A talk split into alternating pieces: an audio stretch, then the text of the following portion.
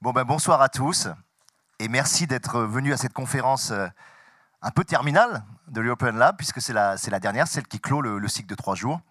Nous on a eu la chance qu'on a pu tout suivre, on s'est éclaté sur, toutes les conférences, les rencontres, les ateliers. on va essayer de, finir sur un, barreau d'honneur ou, un, bouquet final.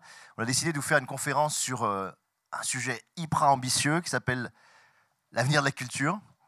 Euh, on a décidé de traiter ça avec notre collectif Zanzibar, qui est un collectif d'auteurs de science-fiction.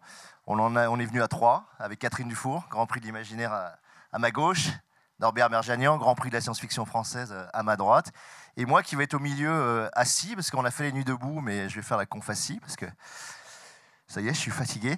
Et on va faire une conférence à trois têtes, comme ça, qui va durer à peu près, à peu près une heure. Vous verrez, ça part en gerbe, ça part un peu dans tous les sens, c'est un peu fou. et après cette heure, euh, de conférence tambour battant, on aura euh, à peu près une demi-heure euh, pour des questions bah, sur l'avenir de la culture, sur ce que vous voulez, et on, sera là pour y répondre. Donc c'est parti, bah, je vais laisser la parole à Norbert pour démarrer. On est toujours en mars. Mars n'arrête plus de durer. Calendrier cassé. C'est l'an zéro de la culture. Culture. Dictionnaire, le littré. La culture est un patrimoine intellectuel, artistique et éthique propre à une société ou à un ensemble de sociétés. Culture, patrimoine. Un patrimoine, ça je connais. Avant d'être écrivain, j'étais dans la banque. Un patrimoine, ça induit un système de valeurs. Et en bonne finance, on doit même pouvoir en tirer une rente. Dans la culture à la papa, c'était assez simple. Musique classique, auteur classique, langue classique, langue morte, les humanités. La culture de l'honnête homme. Et puis les yéyés sont arrivés et la culture est devenue la culture du tout. Du tout venant, de la rue, du bistrot, de la pop, des geeks, des fourmis, des pixels, des saccades et des rythmes. Tout fait culture. Fin du système hiérarchisé, plus de valeur. La culture devient, comme tout le reste de la société, liquide, gazeuse. Elle ne se contient plus. Culture gaz, culture anthropique, plus d'ordre. Cette culture du non-choix, c'est le rêve éveillé du capitalisme. Elle ne lui oppose rien atomisée, pulvérisée, éparpillée, elle ne peut rien lui confronter. D'ailleurs, elle lui donne tout. Et au bout du compte, la valeur ultime qui emporte la culture avec le reste, c'est le dollar. Alors disons-le franchement, ces deux cultures, celle de la valeur et celle de la non-valeur, n'ont pas d'avenir. Elles sont déjà mortes. L'an zéro de la culture, ça consiste à remplacer le no future, no future des punks et des cyberpunks de la fin du dernier millénaire par un no culture, de début de millénaire. Le futur était mort d'être sans cesse revendiqué, mort d'être celui des autres. C'est désormais la culture qui est morte d'être partout invoquée, morte d'être sans saillance, sans aspérité, morte d'être à la fois tout et sans valeur. No culture. Mais un futur? À quoi ça pourrait ressembler la culture au futur? Nous sommes en l'an zéro de la culture. Et qu'est-ce qu'on peut tirer de zéro? Zéro, l'une des plus belles formules mathématiques, l'identité de l'air. C'est beau. L'identité de l'air. E, constante exponentielle, base des, des logarithmes, représente l'analyse. Le nombre imaginaire I, qui représente l'algèbre. Pi représente la géométrie. 1, l'unité numéraire, qui est neutre en multiplication. 0, 0, l'invention indienne, qui représente le vide, l'absence neutre en addition. Trois opérations, addition, multiplication, exponentiation. L'identité de l'air met en relation des éléments totalement différents, d'une manière très simple et imprévue. Il faut se le faire tatouer. Il s'en dégage une véritable magnificence esthétique. C'est beau, franchement, c'est beau. C'est de la culture.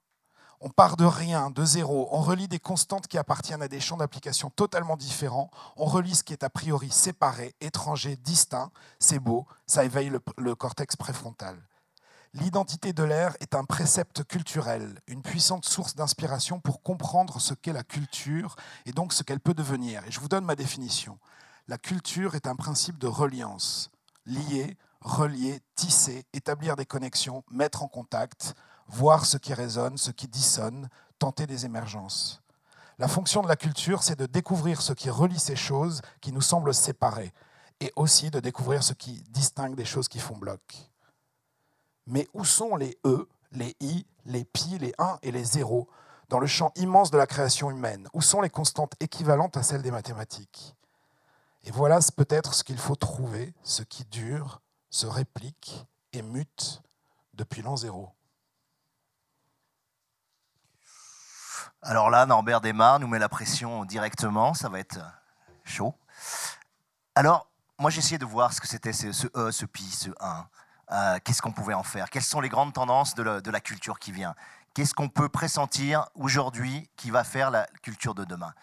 Alors je suis reparti sur son I, et je me suis dit, I c'est immersion. Quoi. Immersion, quitter la représentation pour la présence, inclure le spectateur, inclure le lecteur, inclure le joueur dans le jeu vidéo, effacer ce fameux quatrième mur, vous connaissez ça? C'est-à-dire que quand vous êtes devant un spectacle, comme ici, il y a comme un mur qui est entre moi et vous. Et bien ce mur, il faut le faire tomber, il faut dissiper les frontières, il faut plus qu'il y ait d'écart entre l'acteur et le spectateur, entre le jeu et le joueur. C'est également bâtir et isoler les gens dans des mondes en soi. On l'a vu sur les cases virtuelles. Ici, il y a eu des très beaux moments euh, là-dessus. C'est-à-dire, on plonge dans un univers complètement nouveau et on s'y immerge. Voilà. Et c'est aussi, malheureusement, dans le capitalisme, développer des technologies de captation de l'attention, de nous sursolliciter en permanence pour nous mettre dans le tunnel de l'achat. Mais il y a aussi le pi, le fameux pi de la formule Loller. Et le pi, pour moi, c'est le partage. Culture du partage et partage de la culture. Considérer la culture comme un bien commun, c'est un mouvement qui monte très fort, c'est-à-dire pas comme un patrimoine qui appartiendrait à l'État et puis que l'État aurait la, condescendance de nous permettre de, visiter, pas la culture telle que le capitalisme l'a incarcérée, euh, en a fait une propriété, donc l'a désincarcérée, cet art du capitalisme, mais une culture de type logiciel libre, données ouvertes, Creative Commons, ressources éducatives libres, MOOC, etc. On fonctionne par communauté, on fait du financement participatif, on est dans le partage, et ça, ça monte très fort. Le 1, qu'est-ce que c'est le 1 de la formule? Le 1, ça veut dire être autonome. Et ça, on le voit très bien à l'European Lab, c'est une des forces, je trouve, de ce, euh, de ce forum. C'est-à-dire qu'on est sur cette ligne de crête de la culture indépendante. À droite, on s'effondre dans le capitalisme. À gauche, on s'effondre dans la culture patrimoniale étatique. Et au milieu, il y a la ligne de crête de la culture indépendante.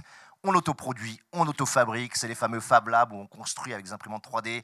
C'est l'hackerspace, c'est les petites productions artisanales c'est le fait de s'auto-financer directement par le financement participatif, par les prêts participatifs, par les dons récurrents, par les petits mécènes.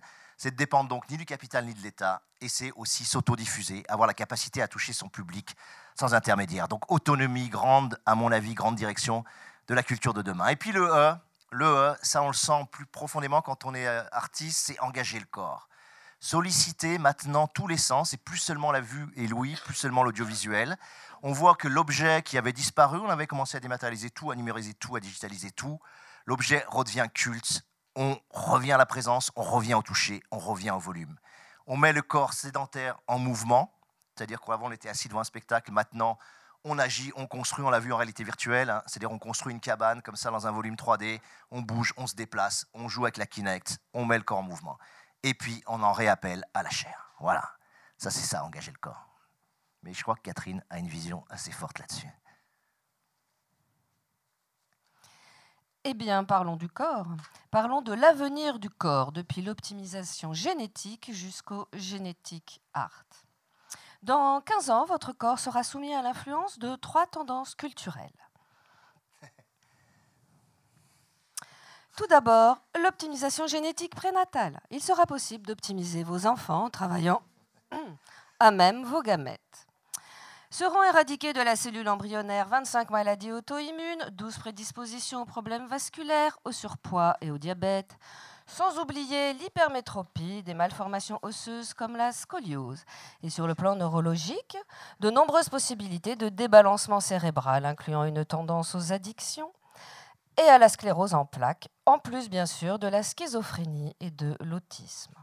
Bien évidemment, ce pack Assurance Belle Vie fait partie de la CGU, couverture génétique universelle, et vous n'aurez sans lui de toute façon jamais l'aval de votre compagnie d'assurance pour vous reproduire. Mais notre pack premium vous offre en plus l'éradication de la calvitie, une taille supérieure à 1m75 pour les femmes et 1m85 pour les hommes, un taux de mélanine bas et imprime des yeux bleu clair cerclés de noir. Notre célèbre B123.5. Vous savez tous que la fibre poétique des généticiens donne une assez bonne idée du néant. Non, pas ce néant-là, celui-là. Notre pack Premium Plus ethnique vous permet, lui, de piocher à votre souhait dans notre réserve de séquences génétiques, depuis le teint cuivré amérindien jusqu'à la chute de rein nigériane, en passant par notre célèbre blond danois. Attention, ce dernier, naturellement porté au fouillis, ravissant sur un visage de 20 ans mais blanchi vite. Bien sûr, si vous avez été irradié ou si votre fertilité a été mise à mal par les pesticides. Nous disposons d'un stock important de séquences ADN pour combler les manques de votre génome, voire de gamètes complets qualité or, très facile à personnaliser. Nous pouvons aisément, à l'aide d'une simple cellule épithéliale ou même d'une photo, donner à votre héritier le nez de son grand-père. Devis sur simple demande et le jumeau est offert un regret, un remords, une opportunité de carrière, nous pouvons congeler et décongeler vos embryons à votre guise, depuis le stade de la morula jusqu'au fœtus déjà viable. En conformité avec la loi génétique et liberté, nous ne dépassons pas 32 semaines. Le développement en poche externe est disponible pour toutes les femmes qui souhaiteraient conserver leur autonomie et leur périnée de jeunes filles. De la bêta-lactine leur sera proposée si elles souhaitent cependant allaiter. Oui, quel progrès. ça pose toute la question du progrès. Alors posons-la. Il n'y a pas de progrès en art. Tout est déjà dit dans la grotte de Chauvet. La décomposition du mouvement, la pureté de la ligne, les creux et les pleins, l'immanence de la lumière, comme dans UNDR, la nouvelle de Borges, où les, Urniens découvrent que toute leur poésie se résume à un seul mot, une seule forme. Il faut aux héros du NDR une vie entière à la fois pour découvrir cette forme et pour la comprendre. L'art est une découverte toujours recommencée, et le nouveau en art est une vanité. L'art est neuf par lui-même. Mais allons-y, sautons, faisons le grand saut, osons le pas.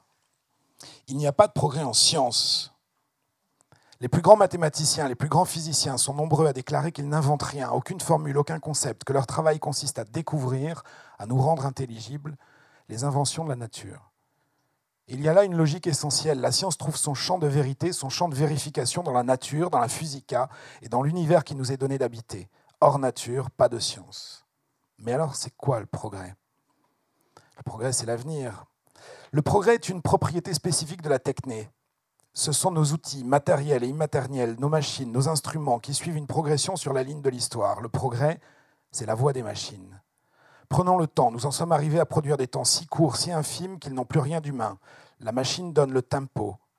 L'unité de temps de l'échange boursier aujourd'hui, c'est la microseconde. Le temps hyper accéléré est l'archétype de la capacité de progression des machines. Mais l'humain, lui, ne progresse pas. L'expérience esthétique de Proust n'était ni plus ni moins grande que l'expérience esthétique d'un contemporain. Elle était certainement différente, autre, mais pas moindre ni meilleure.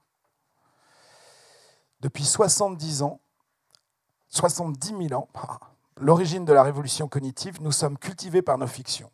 Depuis 500 ans, l'origine de la révolution industrielle, nous sommes cultivés par nos machines.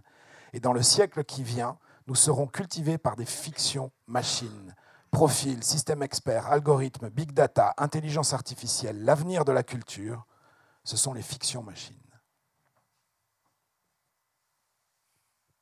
Parlons machine, parlons nanomachine, parlons d'une tendance du body art, le nanocontrôle et avant tout de la bague d'Egan. D'ici 30 ans, nous aurons tous à notre disposition un anneau de contrôle médical, dit anneau d'Egan du nom de l'auteur de science-fiction qui, le premier, en a eu la prémonition. Aisé à placer à n'importe quel doigt, discret comme une alliance, il filtre le sang et la lymphe en continu, détruisant toutes les toxines et les cellules malignes. Adieu cancers et empoisonnements au plomb, mercure et cadmium. Adieu cuites sévères et drogues néfastes. Adieu mutations indésirables et rhumes agaçants. L'anneau des c'est la santé garantie pour toute la vie. De plus, cet anneau est en mesure de vous signaler à tout moment s'il est temps de vous nourrir, de quels nutriments vous avez besoin. Il vous conseille sur vos horaires de sommeil, votre durée d'ensoleillement et vous avertit à la moindre baisse de votre masse musculaire tout en veillant sur votre bonne humeur grâce à des dosages très fins de votre sérotonine. Les échanges de données permanents entre votre anneau et les Data Santé Center permettent de garder votre bien-être quotidien au plus haut et votre prime de mutuelle santé au plus bas. Sachez aussi que par accord de branche, la plupart des employeurs sont prêts à vous offrir, en échange du plein accès aux données de votre anneau, une prime par jour ouvré pouvant aller jusqu'à 50 euros plafonnés à 500 euros annuels. Mais nous ne sommes pas que des individus et des travailleurs, nous sommes aussi des citoyens. Élément majeur du plan de réduction de la criminalité des incivilités mineures, pré-SIM. L'anneau d'Egan permet un meilleur contrôle des pulsions antisociales et par là une réduction des coûts en termes de police, de justice, de maintien de l'ordre, mais aussi en minorant le nombre de dégradations volontaires de matériel public et de violences dans la sphère privée. Obligatoire pour les hommes entre 13 et 33 ans, L'anneau est capable d'abaisser instantanément, en cas de pic, les taux de cortisol et d'adrénaline de votre organisme, et de lisser ainsi les chaos émotionnels qui sont hélas fréquents chez les plus jeunes d'entre nous. Cependant, la possibilité d'envoyer au porteur une dose d'hypnotique ou un stimuli électrique plus ou moins dosé ne pourra se faire que sur injonction d'un tribunal. Bon, mais à cet anneau salvateur de notre vécu intérieur s'ajoute la combinaison dite pseudopo. Légère, customisable à volonté, elle permet à la peau de respirer librement tout en régulant la température et l'hygrométrie. Avec ses gants intégrés, c'est un filtre efficace contre toutes les formes de pollution, de microparticules et de rayonnement ionisant. En cas d'accident, elle se rigidifie instantanément en région choc pour vous protéger et agit contre comme le meilleur des pansements ou des garrots en attendant les secours. Des capteurs intégrés aux gants permettent un toucher main nue et d'autres capteurs localisés au niveau des zones érogènes vous réservent de vrais moments de détente sur notre chaîne Feel My Porn.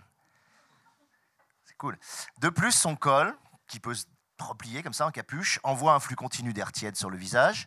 Grâce à cette visière, nager sous l'eau n'est plus un problème, ni sortir par moins 20 degrés centigrades ou marcher au soleil dans les pays hors couche d'ozone. En prime, nous vous offrons le dernier cri des Smooth Shoes. Bénéficiant de récepteurs incorporés à la semaine, celle-ci s'adapte parfaitement à tous les revêtements de sol et vous garantissent une marche aisée, même sur les routes les plus chaotiques. Enfin, voici l'Oculus clipsable sur la capuche, il permet au porteur de se déplacer en réalité augmentée. Horloge, géolocalisation, messages, news, score de la bourse, flux syndiqué, bonnes affaires à proximité. Ayez toujours dans votre champ de vision les données qui vous importent. Accepter un espace publicitaire dans votre champ de réalité augmentée minorera d'autant le coût de votre équipement, bien sûr. Véritable espace de créativité, personnalisable, en multisensorialité. L'odorat est encore à l'étude. Le CRA, champ de réalité augmentée, est à votre disposition pour votre plaisir et votre confort. Un coup de flou ou un filtre coloré quand votre vision ne vous montre que du béton gris Quelques luxe en plus quand le temps est maussade, ou bien un effet d'écho pour magnifier le ronronnement urbain ou encore un effet ampli quand la conversation que vous voulez suivre se déroule trop loin pour des oreilles humaines L'Oculus vous permet de modifier à votre guise votre bulle personnelle et votre appréhension de l'environnement.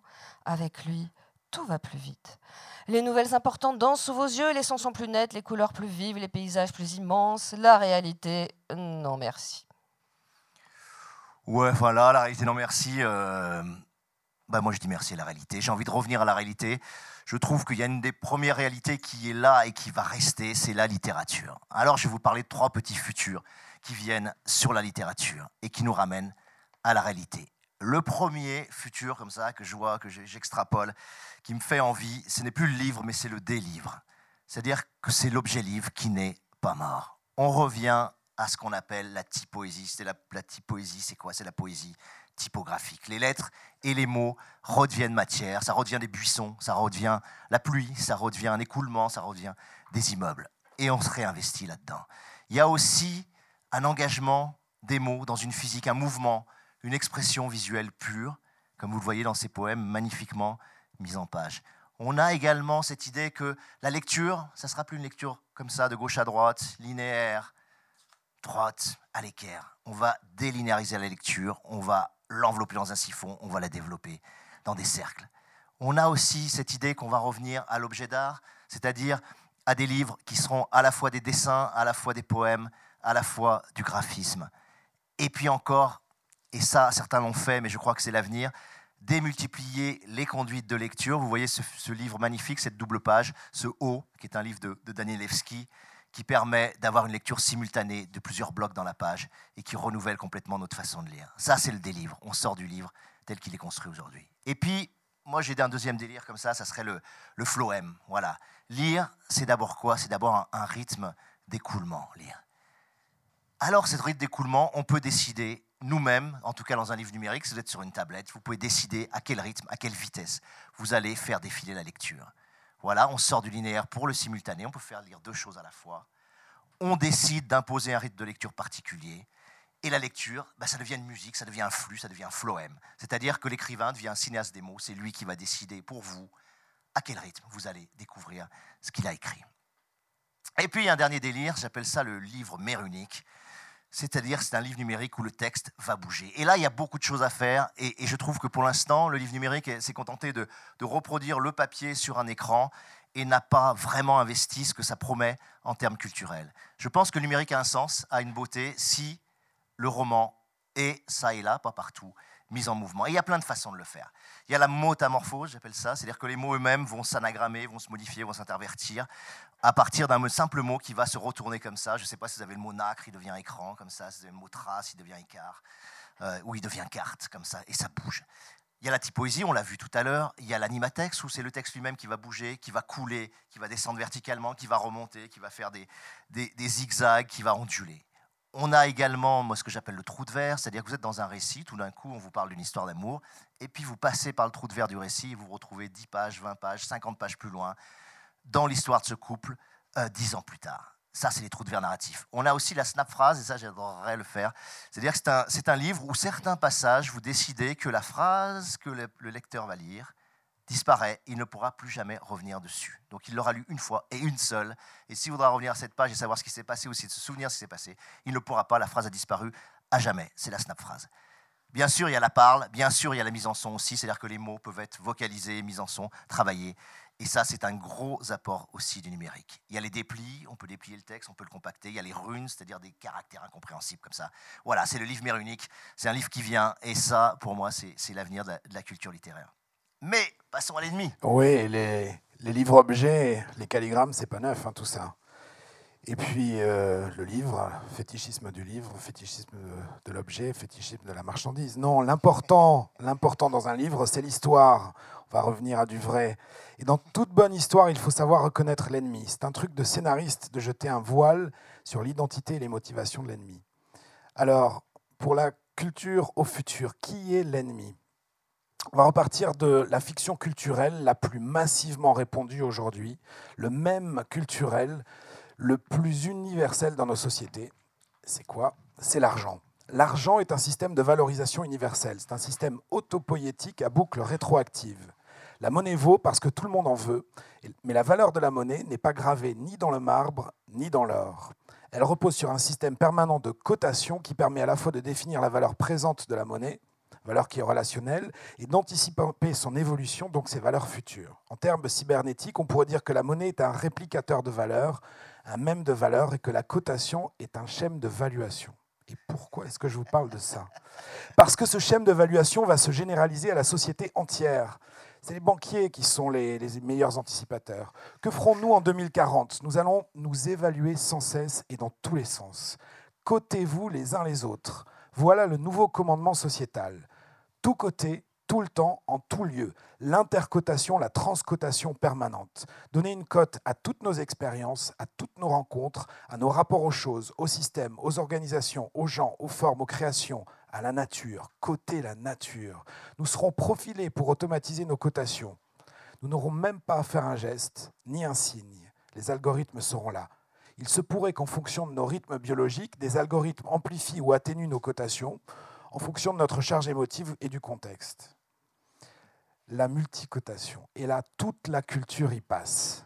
D'ailleurs, vous y êtes déjà. À peine vécu une expérience esthétique ou une expérience n'importe laquelle, on veut la partager. Et la transmission est une façon rustique de côté. On ne sait pas encore de quoi est faite cette expérience, mais la partager permet d'invoquer d'autres retours que les siens, d'invoquer une espèce d'égrégore, un cocon collectif, afin de jauger de la nature de l'expérience que l'on vient de vivre et surtout de jauger de la valeur de cette expérience. Si l'expérience est appréciée et partagée viralement, elle vaut beaucoup. L'ennemi de la culture, ce n'est pas le partage, évidemment, c'est notre anticipation de la valeur liée à ce partage. Au futur, dans une société de cotation globale, toute pensée, tout objet, tout produit, toute personne sera cotée. Vous n'aimez pas être coté? Inutile de lutter. Vous aimerez trop coter le reste du monde.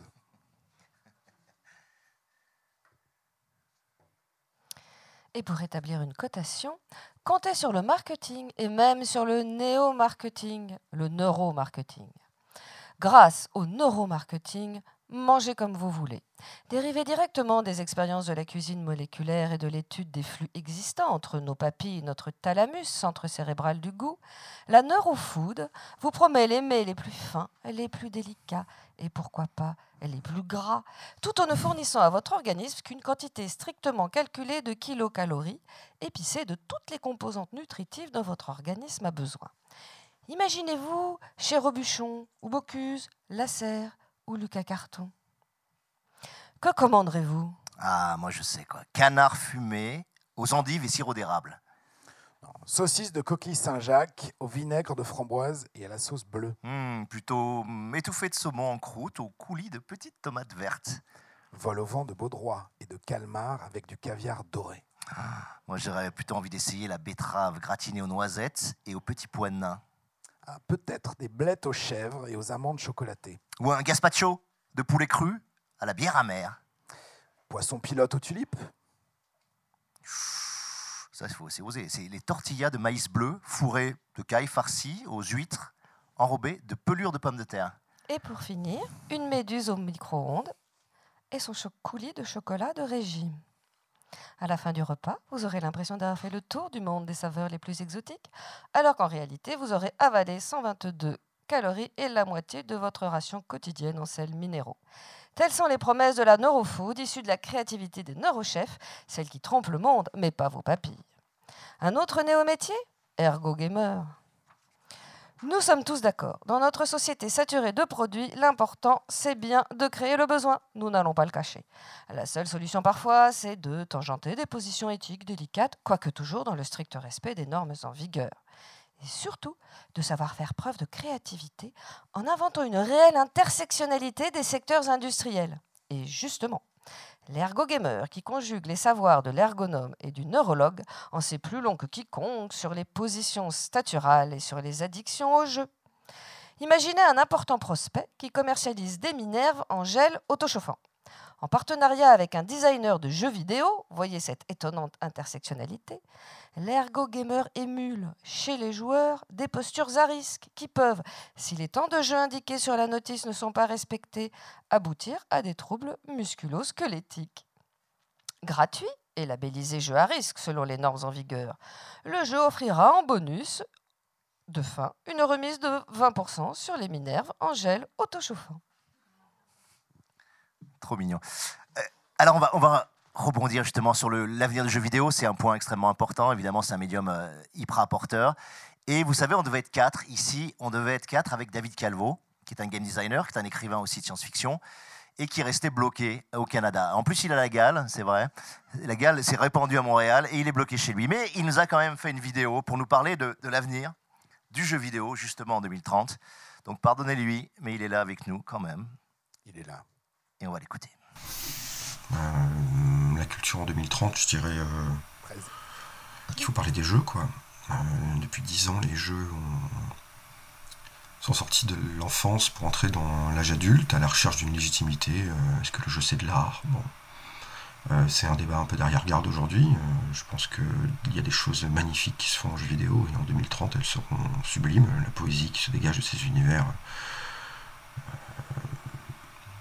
une richesse infini à partir du moment où on a un dialogue machine qui se fait de manière euh, équilibrée, je dirais. Euh, ce qui n'empêche pas le jeu vidéo d'être une industrie euh, capitaliste, hardcore, quoi, et qui donne naissance à des monstres boursouflés de barbarie, de, de, sexisme et de tout ce que vous voulez. Donc c'est pas on peut pas dire que le jeu, vidéo en tant que tel est une bonne chose. Voilà, c'est toujours pareil. Il y a des œuvres, il y a des créateurs. Par contre, euh, il y a quelque chose qui est en train de, naître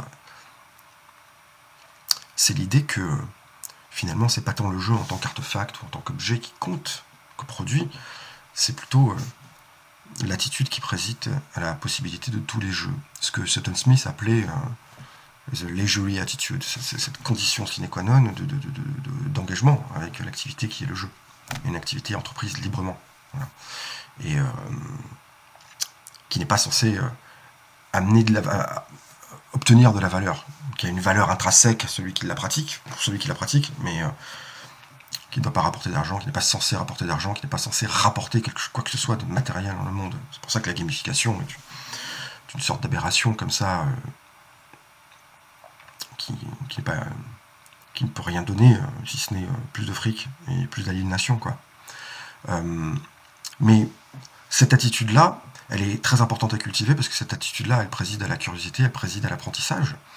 Euh, c'est des choses que maintenant on sait sur euh, euh, notre pensée. Et moi, ça fait quelques années maintenant que j'enseigne le game design dans les écoles. Et le game design, c'est une pratique interdisciplinaire à la convergence de plusieurs techniques et qui permet de créer des jeux, mais qui avant tout permet d'apprendre à apprendre en fait. Parce qu'une fois qu'on a appris les règles d'un jeu, effectivement, il y a le côté performance et j'ai envie d'utiliser le mieux possible euh, les, choses qui me sont données pour euh, euh, soit gonfler mon estime, soit repousser plus loin des limites. mais pour moi, c'est juste avant tout comprendre un jeu et comprendre un système. Et, aujourd'hui, apprendre la systémique aux enfants à l'école, je pense que c'est c'est presque, du devoir, je dirais. Quoi. Ça permet de mettre en jeu des connaissances obtenues dans les cours de cours fondamentaux.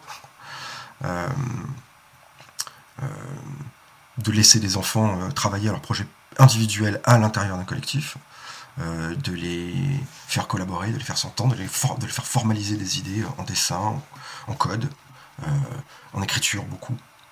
Voilà. moi, je vois des choses magnifiques se passer là dans les écoles et je vois des enfants qui s'engagent réellement dans, l'apprentissage dans euh, la curiosité de toujours en savoir plus et de repousser plus loin et de, faire des erreurs et d'apprendre de ces erreurs et d'aimer faire des erreurs surtout et d'encourager les erreurs euh, pour pouvoir se donner des, objectifs surpasser quoi. Donc euh, moi j'espère qu'on va enfin comprendre que la culture elle naît là où les rêves se font quoi. Et c'est les enfants qu'il faut qu'il faut pousser vers là, je pense. C'est un peu. Voilà. Euh, vous voyez que David est un peu, un peu down quand même, mais, mais il est là. Euh, j'aime bien la culture naît là où les rêves se font, c'est quand même très beau comme, euh, comme phrase. Moi, je vais enchaîner sur un autre médium, un médium qu'on ne verrait pas forcément là se déployer dans l'avenir de la culture. On comprend que le jeu vidéo soit, soit quelque chose de, de profondément porteur pour, pour l'avenir, mais on parle pas forcément du théâtre, où on ne croit pas que le théâtre, qui est une forme euh, extrêmement vieille, extrêmement ancrée, puisse avoir aussi un avenir du renouvellement ou des, ou des, ou des formes nouvelles. Alors moi, je vais, je vais délirer sur, sur trois brins d'avenir que je, que je pressens, que je vois comme ça. Le premier, ça serait le théâtre vertical. La scène est un vertige. Alors qu'est-ce que ça serait le théâtre vertical? Ça serait un théâtre qui se passerait sur les façades, sur les tours, sur des bars, à même la ville. La ville elle-même deviendrait une scène ouverte. Les spectateurs pourraient regarder d'ailleurs ces, pièces-là carrément de chez eux, dans leur cité, à la fenêtre, de leur maison ou de leur bar. La scène, donc, elle est plus horizontale du tout, elle est plus au sol, elle est verticale. Et surtout, elle est visible donc de partout, debout, et par tous. Alors je vais vous montrer quelques petites choses, quelques petites euh, compagnies, quelques petits fous qui, euh, qui ont démarré dans ce, dans ce champ-là et qui sont pour moi des précurseurs. Il y en a qui sont français, qui s'appellent les Arcordés, qui habitent en Ardèche, c'est des anciens spéléos.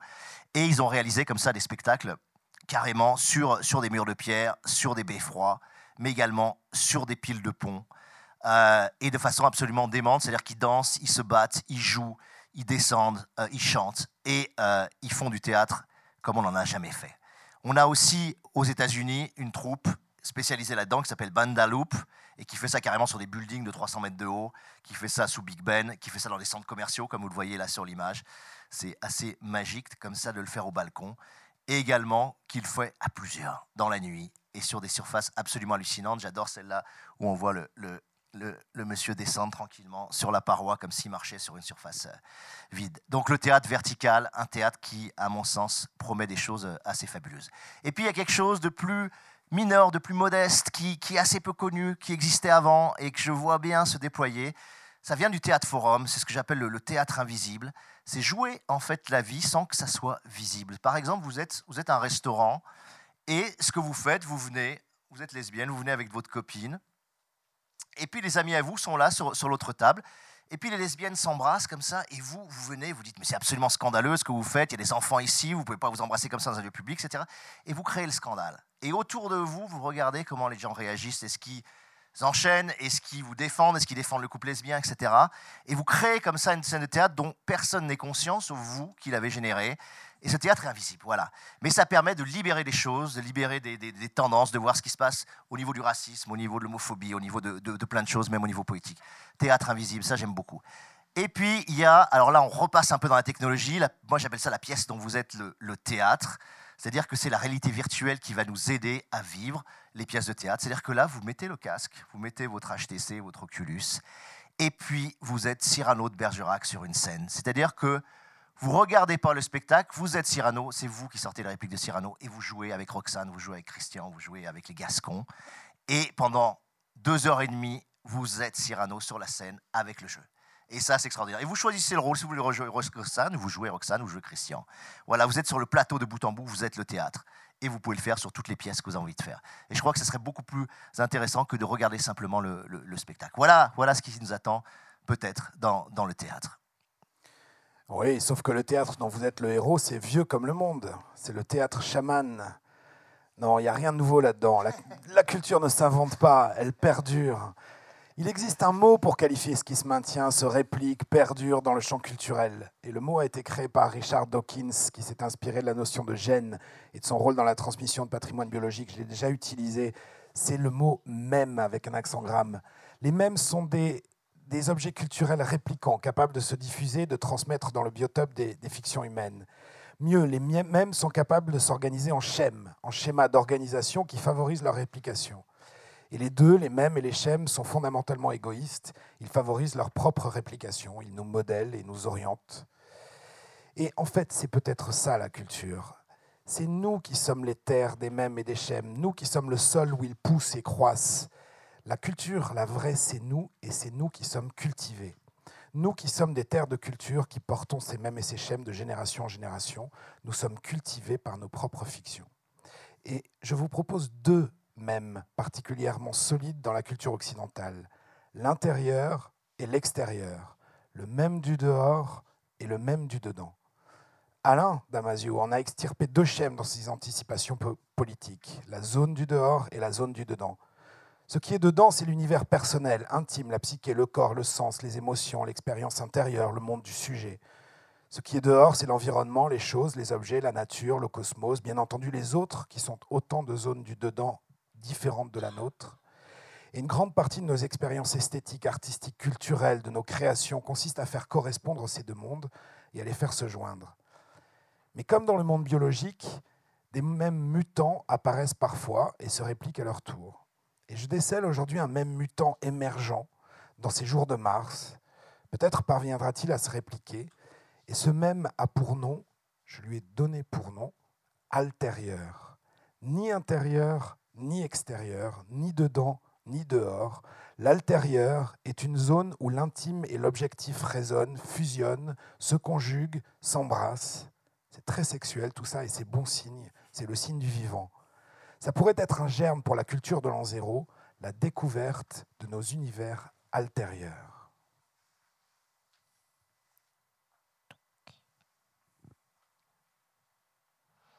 Justement, visitons notre intérieur et parlons photomarketing.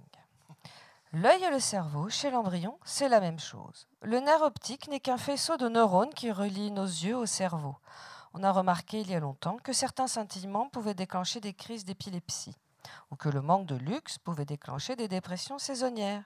On sait que la lumière a une action au niveau des neurotransmetteurs comme la sérotonine et la dopamine. C'est pourquoi les chercheurs ont mixé les neurosciences et l'ophtalmologie clinique, la chronobiologie et l'électrophysiologie visuelle Pour être plus clair, ils se sont intéressés à l'axe lumière, œil, cerveau. Depuis peu, ils ont sérieusement progressé dans l'utilisation des photons à des fins biologiques. Malheureusement, ces recherches connaissent désormais des usages criminels. Ainsi, certains sites de dating sont truffés de photostimuli toxicogénériques.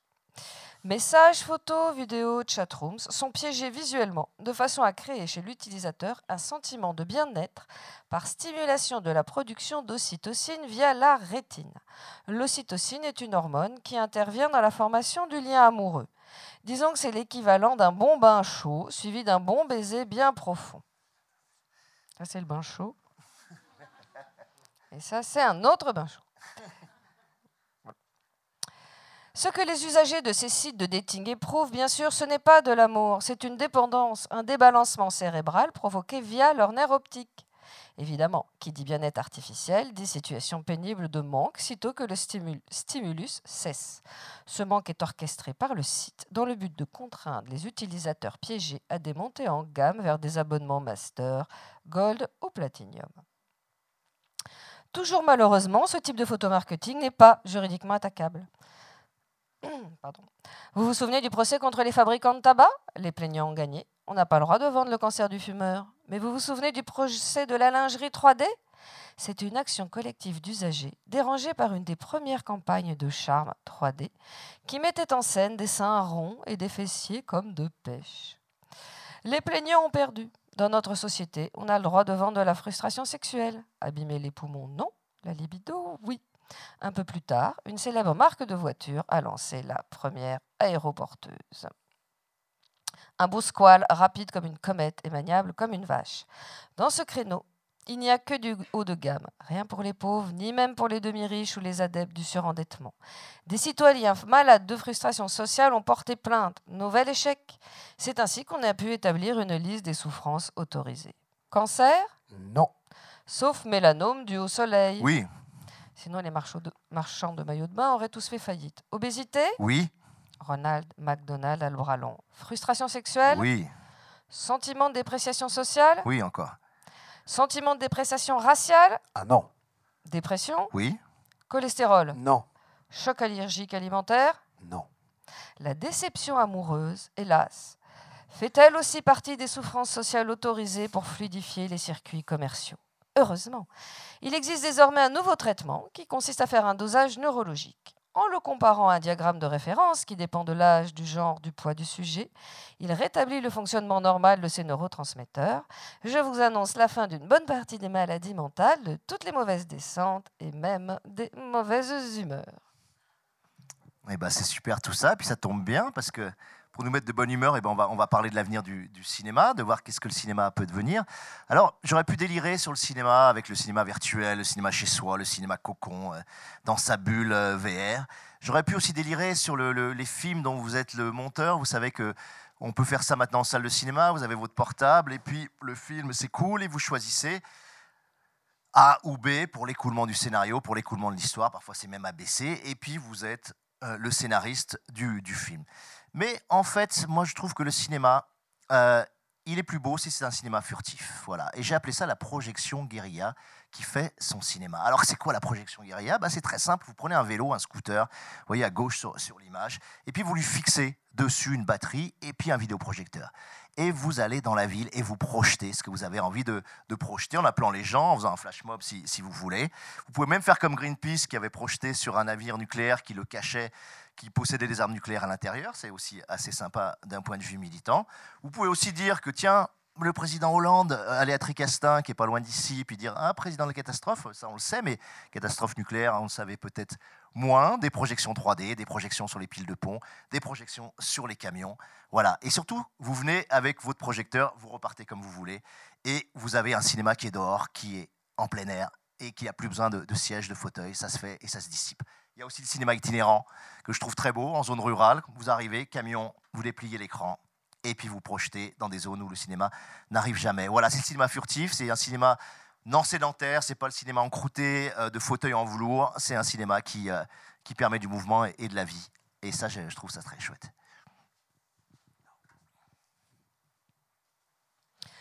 Parlons maintenant de cinéma intérieur.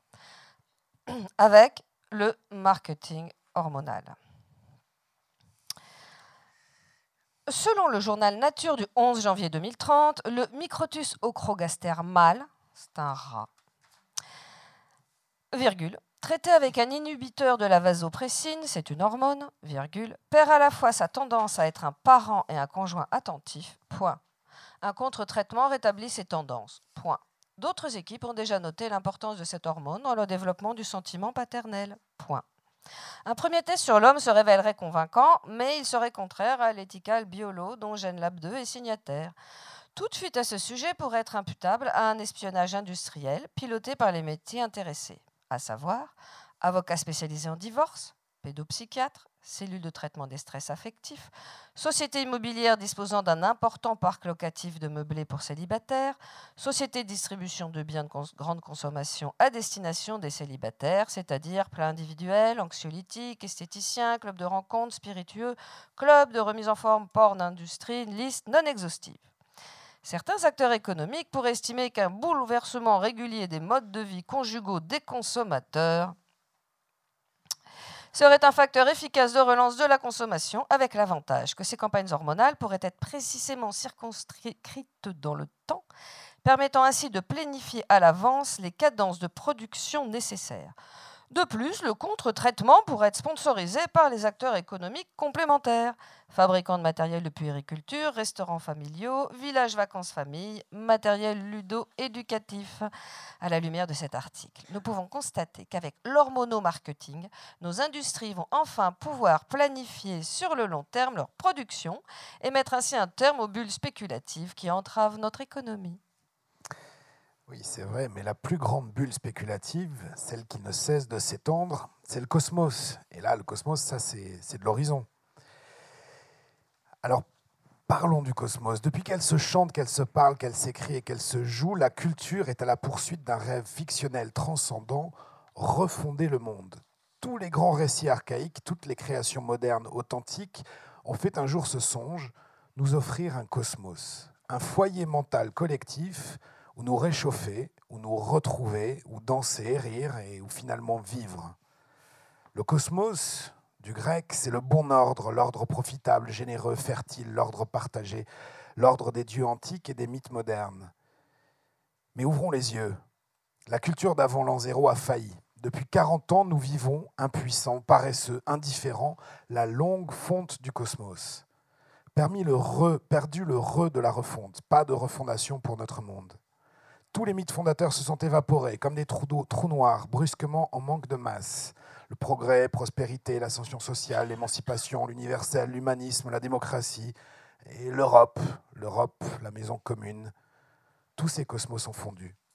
Et nous nous retrouvons comme ces peuples animistes brutalement colonisés, déserts, à la recherche de leur cosmos disparu, des êtres errants aux rêves déchus, et nous sommes là à espérer que surgisse un nouveau grand récit qui serait capable de nous rendre ces songes évaporés.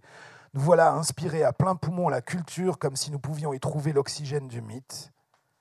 Mais que peuvent des peuples sans cosmos sinon revenir à des origines mortes? Il nous faudra apprendre à revenir à nous-mêmes, à notre échelle, à notre consistance propre, partir de nos créations singulières. Le cosmos nous est devenu trop vaste, trop grand à nos pauvres moyens. Il faut peut-être tronquer le mot lui ôter la première lettre, le C ou le K en grec. Et sur les ruines du cosmos apparaît un autre mot, osmos. Cet autre mot des Grecs anciens, l'impulsion. La culture tient peut-être là un nouveau songe fondateur. Laissons le cosmos. Cette fois, il s'agira de fonder l'osmos, de créer l'impulsion. Là, tout de suite, l'impulsion vitale, intime, locale. Alors ensuite, peu plus tard, dans trois ans, dix ans, vingt ans, Prenant appui sur la force de cette poussée primaire, nous pourrons peut-être tenter le féminin du mot, tenter l'impossible, tenter l'utopie. Oser l'impulsion collective, nous pourrons peut-être oser l'osmose.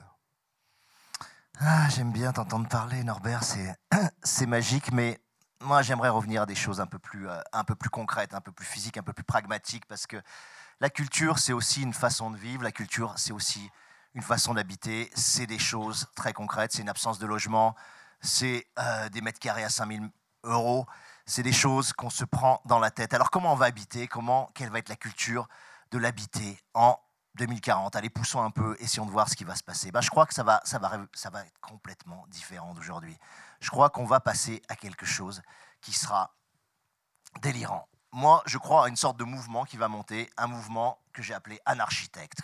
Un groupe nomade, comme ça, urbain, qui va créer chaque jour de l'habitat sur un site, sur une place, dans un lieu, qui va se réapproprier comme ça la ville, qui va se réapproprier ces espaces et aussi l'acte de construire, arrêter de le déléguer aux promoteurs, arrêter de le déléguer à l'État, dire c'est nous qui maintenant allons construire.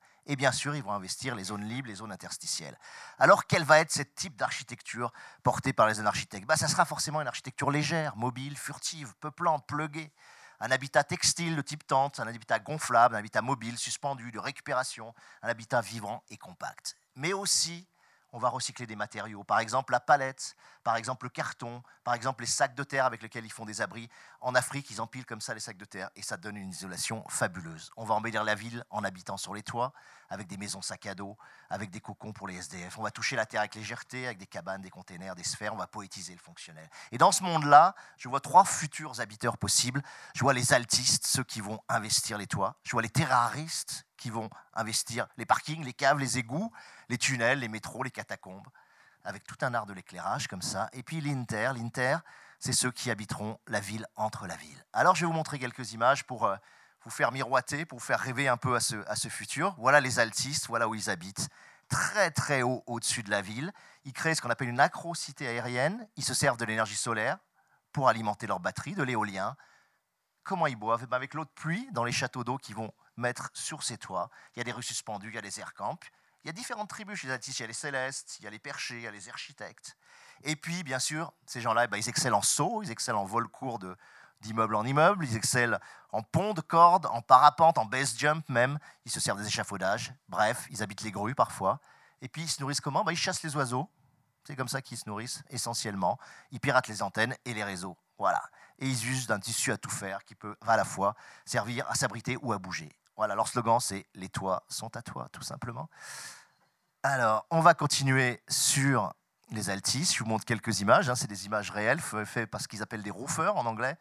Donc, la vie d'Altis, vous voyez, vous êtes, vous êtes tranquillement perché, les pieds dans le vide.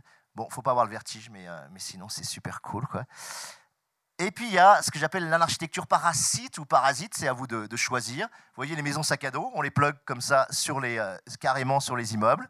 On habite dedans, c'est assez intéressant. On l'a fait aussi pour les SDF au niveau du sol. On peut monter très facilement dans le, dans la petite, euh, dans plug. On peut carrément porter sa maison sur le, sur le dos et l'installer où on veut. On a fait aussi des choses pas mal. C'est l'architecture agile ou mobile. Vous voyez, votre maison, hop, elle est derrière vous, derrière votre vélo. Vous prenez une place de parking où vous voulez. Vous retournez votre maison, puis vous avez votre cabane. Vous pouvez le faire même, euh, même carrément à la campagne ou même en, Afrique. Ça s'appelle le, room room, ce truc-là. Les architectes ont mis ça au point. Je trouve ça très, très sympa pour l'avenir. Alors, il y a des artistes qui ont fait encore plus fort. Ils ont pris la cagette, ils se sont dit, allez, on, bâtit avec de la cagette. C'est une magnifique installation de, Tadashi Kawamata. C'est les Japonais qui font ça. Également, vous savez que la palette, c'est l'outil industriel. Enfin, en tout cas, c'est.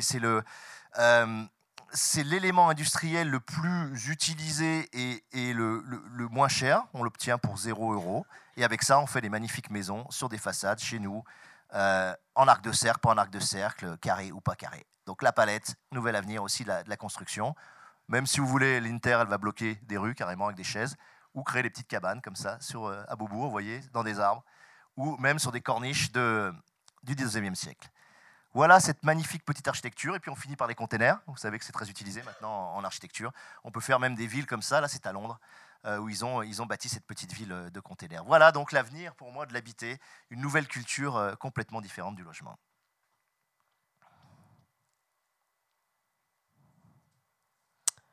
Après la customisation architecturale, parlons de self-customisation. Un plan, greffe et autogreffe. Dès le XXe siècle, nous siècle, nous avons pris l'habitude de customiser notre corps avec des tatouages, des piercings et des implants sous-cutanés. Mais ce n'est rien comparé aux greffes et autogreffes que nous pouvons aujourd'hui nous permettre et qui ont entraîné cette explosion de créativité qui pose parfois quelques problèmes éthiques. Je vous présente donc Silver Russell, le fœtus de clone congelé. Parfaitement viable, décongelable à volonté en grossesse interne ou externe, Silver Russell peut aussi être porté en boucle d'oreille, en pectoral ou en fermeture de sac à main ou à la ceinture. Une fois mis à pousser dans une ferme de clones, il vous fournira pour vos vieux jours tout l'appui que vous pourrez souhaiter. Poumons, foie, cornée, épiderme et même, pourquoi pas, une oreille amie. Pour nos amis multisexuels, gender fluide et pangender, nous proposons la culture in vitro suivie de l'implantation in vivo de phallus, de vagin et de tout caractère sexuel secondaire. La règle générale limite à deux les organes génitaux primaires, le plus souvent le phallus devant et le vagin derrière. Mais toutes les combinaisons peuvent être envisagées. Facile à greffer et à dégreffer, ces organes pourraient être conservés en pochon individuel pour une utilisation ultérieure ou comme décoration de salon, ou encore être mis en culture derrière l'oreille. Le clitoris est une option automatique en cas de vaginoplastie, s'insère très bien derrière le phallus. Les testicules sont plus controversés, mais comme le dit le proverbe, tout le monde a besoin de quelque chose à gratter le matin au réveil. Les seins, eux, sont question de goût. Certains trouvent ça encombrant, d'autres aiment en avoir une paire sous la main pour pouvoir s'exercer à la palpation. Le tissu glandulaire ou clitoridien peut, lui, être étendu et implanté où vous voulez. Un exemple, vous attendez chez le dentiste, l'ennui s'installe, mais heureusement, vous avez pensé à vous faire implanter quelques petits capuchons clitoridiens derrière le genou. Et vous passez une demi-heure merveilleuse à vous gratter le creux poplité qui vous amènera dans le fauteuil du dentiste dans un état de complète détente. Nous attirons cependant votre attention sur les contraintes de l'ordre public. Ainsi, la jurisprudence a statué au sujet de l'autogreffe de phallus en plein milieu du front. Elle est désormais interdite. Certains plaisantants, prenant au pied de la lettre l'expression il fait noir comme dans un cul, font retapisser leur velours souterrain de photo-implants. Il semble que l'effet amène un grain de cocasserie à l'acte sexuel. Voilà. The Velvet Underground fait très exactement le velours intérieur allusion à ça. Mais le sexe n'est pas le seul espace de créativité de la self-customisation. Plus prosaïquement, certains de nos concitoyens se font implanter des spots dans les dents. On allume et on éteint d'un mouvement de mâchoire. Non seulement c'est extrêmement commode quand on perd ses clés dans le noir, mais en plus, ce dispositif permet de retrouver facilement les morts dans la nuit parce que les cadavres baillent. Le problème des gens qui dorment la bouche ouverte est à l'étude. Nous attirons cependant votre attention sur la nécessité de préserver un certain nombre de codes identitaires, ne serait-ce que pour rester reconnaissable aux yeux de vos proches qui a changé 20 fois d'iris, 10 fois de papilles, 3 fois d'anus, de visage, de cheveux et même de larynx, risque de ne plus retrouver ses amis, surtout si ceux-ci ont le même mode de vie. Méfiez-vous aussi des contrefaçons les emplois intellectuels ou faisant appel à la simple force musculaire étant de plus en plus rares, la moitié de la planète en est réduite à vendre ses reins, ses plaquettes, son plasma, ses leucocytes, ses neurotransmetteurs, ses neuromédiateurs, ses hormones, sa moelle, ses gamètes, son humeur vitrée, ses cellules totipotentes. La qualité n'est que rarement au rendez-vous. Aussi convient-il de se méfier. L'autogreffe, quoique plus coûteuse et nécessitant parfois une mise en culture longue, reste la pratique la plus hygiénique. Mais la self-customisation ne serait pas ce qu'elle est sans la biogénétique qui améliore nos sens ou permet d'activer des gènes archaïques. Cependant, la modification génétique la plus courue reste celle de genre. Nombre de XY ont commencé par être des XX, je le sais. Ils se sont fait, comme on dit familièrement, raser une jambe de l'X. Malgré toutes les incitations gouvernementales, dès qu'il s'agit de se reproduire, nos concitoyens choisissent tous, hélas, de faire pousser un mâle. Et les rares femelles qui poussent, dès qu'elles le peuvent, se payent le plein de testostérone. Euh, tout simplement parce que ça fait venir les muscles. Toutes celles qui se baladent avec de beaux seins et des tailles de guêpes, sitôt que la violence s'invite dans leur environnement, sortent de dessous leur nuisette de gros biscottos. Je ne dis pas que la féminité, ce n'est pas sympa à vivre, mais les biscottos, ça aide mieux à survivre. On arrive au, bout, euh, au bout de notre prospective complètement euh, dingue. Vous avez vu, on a une triple approche complètement euh, bigarrée, en gerbe, foisonnante. On avait l'approche de, Catherine, très anticipation SF, biogénétique, corps, extrêmement caustique, extrêmement satirique. On a eu la prospective tellurique, des ongles longues de, de, Norbert, toujours très profond, très conceptuel. Et puis, j'ai essayé, moi, de faire des petites choses, des petits futurs pragmatiques et artistiques et poétiques. Maintenant, je voudrais vous dire un, tout petit mot pour, terminer. C'est qu'évidemment, l'avenir de la culture dépend fondamentalement et viscéralement de l'avenir de l'art et des artistes et de la vitalité de cet art qui s'encourage ou qui au contraire se rogne ou se ronge. Il y a une phrase de Deleuze que j'adore qui est très belle. Quand il parle de l'art, il dit il parle des tableaux de Watteau comme ça et il dit Le jeune homme sourira sur la toile autant que celle-ci durera. Le sang bat sous la peau de ce visage de femme et le vent agite une branche, un groupe d'hommes s'apprête à partir. Dans un roman ou dans un film, le jeune homme cessera de sourire, mais recommencera si l'on se reporte à telle page ou à tel moment. L'art conserve, et c'est la seule chose au monde qui se conserve. Et quand Deleuze dit ça, pour moi, c'est une clé, ça a été une clé aussi dans mon, dans mon travail d'écrivain. C'est-à-dire que pour moi, on a une mission, c'est de porter la vie et le vivant dans notre création, dans notre écriture. Et c'est extrêmement difficile de, créer cette vie et de la faire émerger. Et on a besoin, pour que cette vie-là qu'on a encapsulée, qui se redéploie à chaque fois qu'on regarde le tableau, qui se redéploie à chaque fois qu'on relit la phrase, on a besoin de gens qui s'appellent les acteurs culturels, on a besoin de porteurs de projets, on a besoin que des gens comprennent ce qu'on fait. Et il y a une chose très importante dans la culture, c'est que la culture ne dépend pas d'une audience, elle ne dépend pas d'une demande. Moi, je suis convaincu qu'une œuvre d'art originale et authentique crée son propre public. Le public ne lui préexiste pas. C'est l'œuvre d'art qui le crée. Et si l'action culturelle a un sens, c'est pour moi de faire pousser comme ça des publics dans le désert, voilà, avec la pluie du courage et avec aussi le flair de la graine. Et je crois qu'à l'European Lab, c'est un peu ce qu'on trouve, cette faculté à faire pousser des publics dans le, dans le désert. Voilà, donc je voudrais remercier euh, Meryl et tout l'European Lab pour ce qu'on a vécu pendant ces, ces, jours ici. On a vu des Kosovars, on a vu des Tunisiens, des Algériens, on a vu des Syriens, on a discuté avec des Polonais, on a vu des gens qui venaient de, de, partout. Il y avait une centaine d'intervenants, il y avait une trentaine de nationalités, il y avait 700 délégués internationaux pour vous dire un peu le, le foisonnement, la, beauté de tout ça. Et, euh, je crois qu'on qu'on fait pousser comme ça cet art et cette vitalité dans le, dans le désert. Alors on va finir sur un truc très simple, on l'a déliré un peu tous les trois, on s'est dit, euh, on va finir sur une battle, on va finir sur un combat, c'est-à-dire on s'est dit, quelle est la citation euh, culturelle ou artistique qui nous paraît la plus, la plus fondamentale, la plus, la plus vitale, et on finit là-dessus. Alors j'attaque, et c'est dégueulasse parce que j'ai une citation massue euh, une citation que je considère comme indépassable. c'est une citation d'Antonin Artaud qu'il a, exprimée après, après 45. Vous savez qu'il a été en Asie psychiatrique, Antonin Artaud, que c'était un artiste absolument euh, extraordinaire. Et il parle de la culture. Et je, vous, le mets derrière et puis je vous le, lis. Et après, Norbert et, et, et Catherine finiront. Jamais, quand c'est la vie elle-même qui s'en va, on a autant parlé de civilisation et de culture. Il y a un étrange parallélisme entre cet effondrement généralisé de la vie qui est à la base de la démoralisation actuelle, et ça, ça nous parle, et le souci d'une culture qui n'a jamais coïncidé avec la vie et qui est faite pour régenter la vie. Avant d'en revenir à la culture, je considère que le monde a faim et qu'il ne se soucie pas de culture, et que c'est artificiellement que l'on veut ramener vers la culture des pensées qui ne sont tournées que vers la faim. Le plus urgent, dit Artaud, ne me paraît pas tant de défendre une culture dont l'existence n'a jamais sauvé un homme du souci de mieux vivre et d'avoir faim, que d'extraire de ce qu'on appelle la culture des idées dont la force vivante est identique à celle de la faim. Alors moi, j'ai, pour contrer Alain, je, vais prendre son auteur favori, je vais prendre du Deleuze. Euh, et en même temps, je vais, me décaler un peu. C'est pas la, pas la, citation massue, c'est pas la citation qui est, forte, qui est, pleine de cette, euh, cette puissance qu'Alain aime. C'est une citation peut-être qui, va nous aider à nous situer là où on est, euh, dans la culture aujourd'hui et par rapport à, celle d'hier et celle de demain. Cette citation, elle part de la ligne.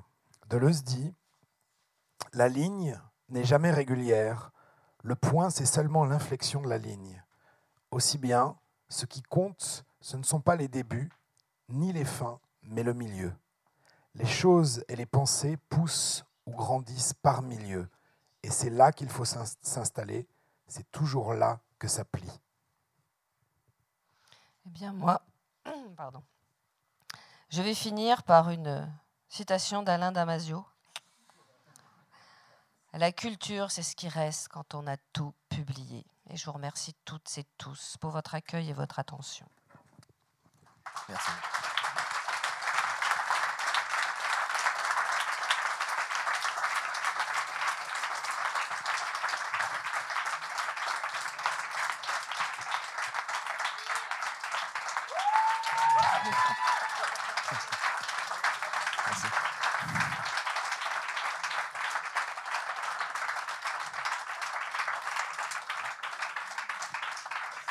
Et ben maintenant, on va se soumettre à vos questions.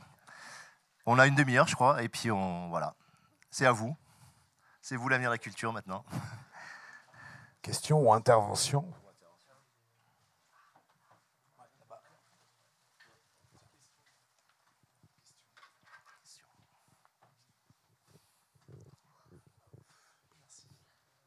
Bonsoir. Euh, c'est pour au sujet, j'avais vu que vous avez diffusé une image de joueur du grenier, qui est un youtubeur de, talent, comme on dit. il représente la, culture d'aujourd'hui et je veux savoir quel est votre avis sur, cette plateforme de, qui s'appelle YouTube, qui certes appartient à, Google, mais qui permet, euh, qui permet aux gens de s'exprimer euh, gratuitement et qui, euh, et qui, à la longue, permet d'exprimer de, leur passion culturelle. et puis, par la suite, YouTube commence, les YouTubeurs commencent à, s'exprimer comment dire, il y a plus, plus en plus de gens qui s'expriment à, à, partir, à partir de cette plateforme. Et euh, voilà, je veux juste savoir votre avis sur, euh, sur ce nouveau phénomène euh, moi, j'ai découvert Joueur du Grenier à travers évidemment des gens beaucoup plus jeunes que moi, mais je suis aussi beaucoup le fossoyeur de films, y penser, tout ça. Je trouve ça génial, c'est intelligent, c'est fin, c'est drôle, ça crée de vraies communautés. C'est vraiment un espace euh, générationnel fabuleux et quand des vieux comme moi euh, ils vont aussi, ils trouvent ça super marrant. Et, euh, c'est pas que marrant. C'est mais le problème, c'est au bout d'un moment à qui tout ça appartient? Est-ce que tous les gens qui ont mis véritablement leur connaissance et leur trip là-dessus vont pas un jour s'en trouver dépossédés? C'est ce que je crains moi, je, je, suis frappé par euh, le, passage, en, fait, enfin, un renouveau de la transmission orale, de l'oralité. Euh, tous ces youtubeurs, etc., etc., c'est un retour à l'oralité par rapport à l'écrit. Ça nous, ça nous questionne, hein, on est écrivain. Euh, ce, que, ce que je remarque aussi, c'est que souvent, les, les youtubeurs qui, qui moi c'est pareil, j'ai mes gamins qui regardent ça tout le temps, ils lisent pas, enfin, je, les force à lire tout le temps, mais ils sont tout le temps, tout le temps dessus. C'est, ça part souvent de commentaires, c'est-à-dire que euh, cette parole-là, euh, c'est souvent une parole seconde ou, tierce. Euh, c'est souvent des passionnés, comme tu as dit, et qui vont parler de, de, leur passion, mais qui vont parler d'une création qui n'est pas forcément la leur. Et petit à petit, on sent que ça s'organise, ça, ça mûrit, et qu'on arrive à une parole qui est qui est plus première, c'est-à-dire qui, est, qui, qui, qui, devient singulière et qui est plus tournée vers la création.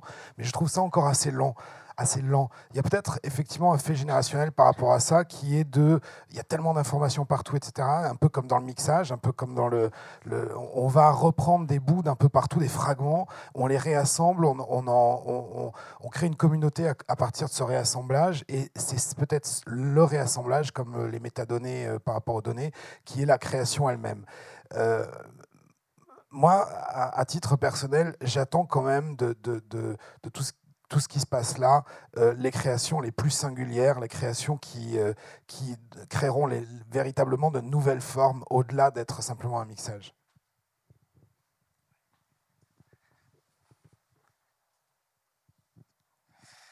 Alors j'ai trouvé extrêmement intéressant cette soirée, cette fin de soirée.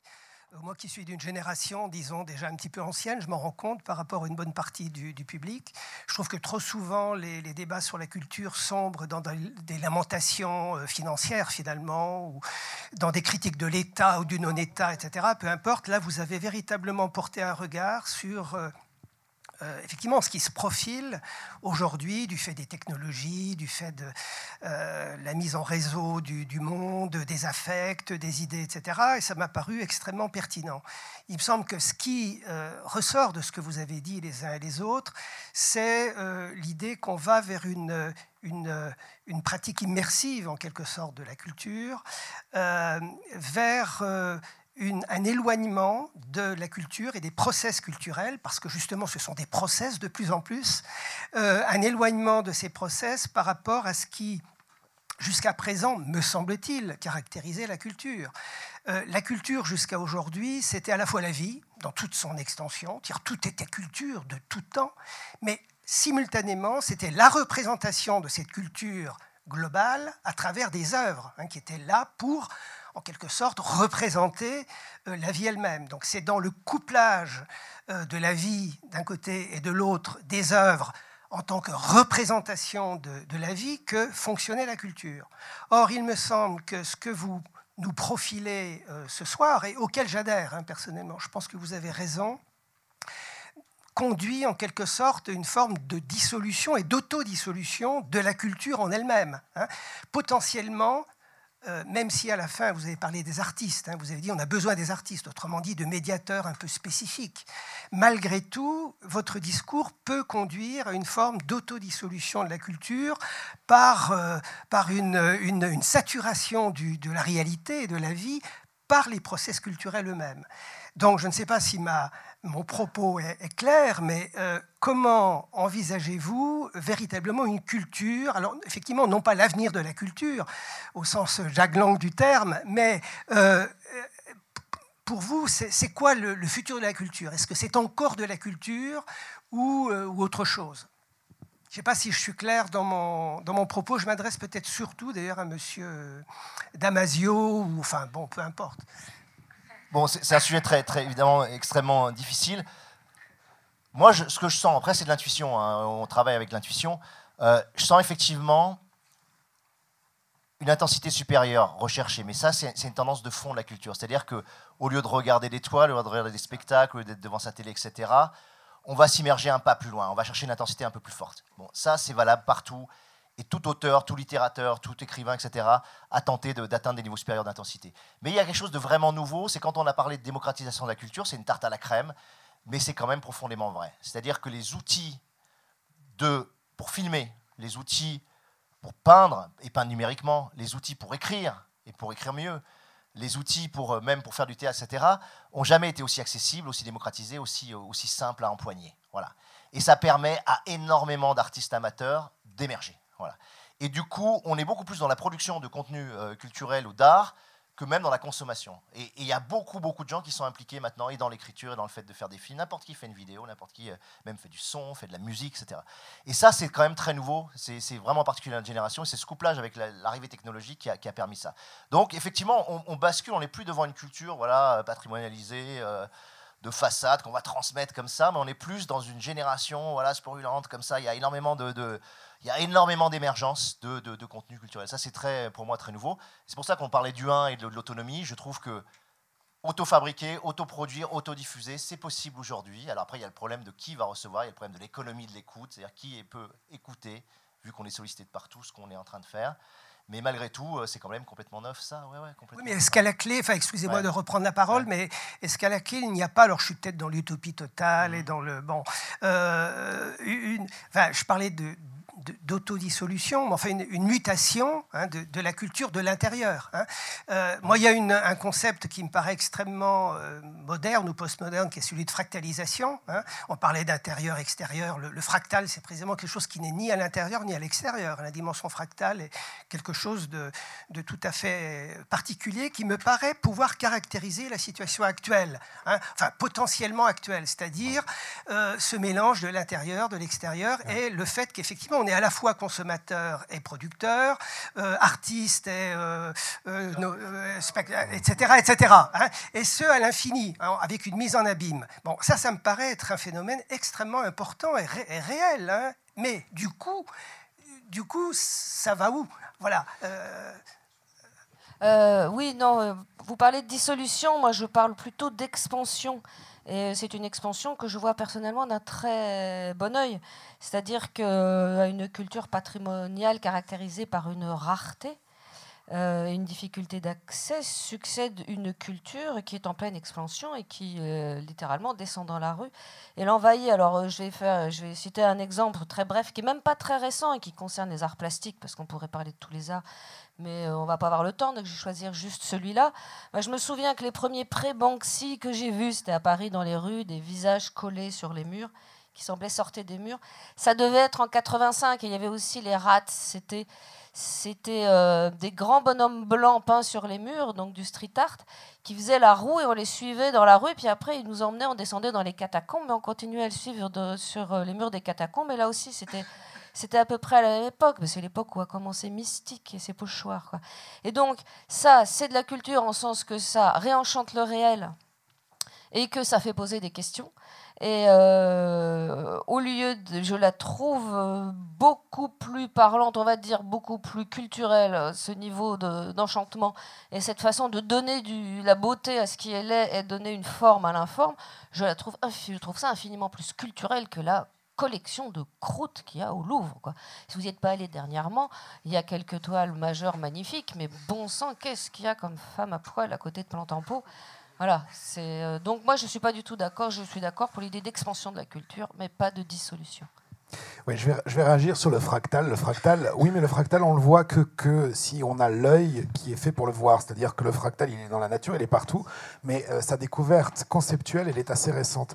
Et ça renvoie à une chose, c'est que la culture, effectivement, il y a cette idée de vitalité. Moi, j'ai traduit ça par l'osmose, par l'impulsion, qu'on sent forte aujourd'hui grâce à une révolution technologique, grâce aussi peut-être à, une, génération qui, qui s'empare toute seule de, non seulement d'outils, mais, euh, mais de, de, de projets de façon de faire. Euh, euh, mais derrière cette impulsion, à un moment donné, il faudra aussi se, poser la question, et elle est très importante, de la captation. C'est-à-dire que euh, créer partout la, dissolution ou l'expansion de la culture, c'est très bien, mais on court le risque du bruit, on court le risque de l'entreprise. À un moment, enfin, parvenu à un certain stade de production, l'idée de qu'est-ce que, que deviennent ces productions euh, est importante. Alors, soit on peut imaginer une évolution organique, c'est-à-dire que euh, ça pullule, ça, ça, ça, fluctue partout, etc., etc. Et petit à petit, il y a des adaptations, des, des, mutations, des co-organisations qui se font. Et d'où émerge ça? Ça, c'est une, une, vision, euh, une vision possible. il y en a aussi une autre qui est peut-être un peu plus structurée. Pour moi, les artistes, les créateurs, les vrais créateurs, c'est pareil pour les scientifiques, ce sont avant tout des chercheurs.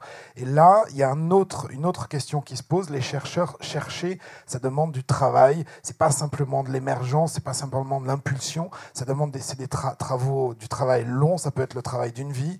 Et là, l'identification la, des chercheurs dans, dans, dans, dans, cette émergence euh, qu'on peut, espérer, dont, dont, on a envie, est très importante parce que l'identification de, ces chercheurs-là, de ces recherches-là, c'est aussi peut-être les lignes ou le milieu dont j'ai parlé, là où ça plie, euh, les lignes qui permettront aussi de donner les, tiges qui permettront à, tout ça de pousser et, de prendre corps. Et voilà, donc il y a ces deux idées, l'évolution organique ou la recherche avec son identification précise.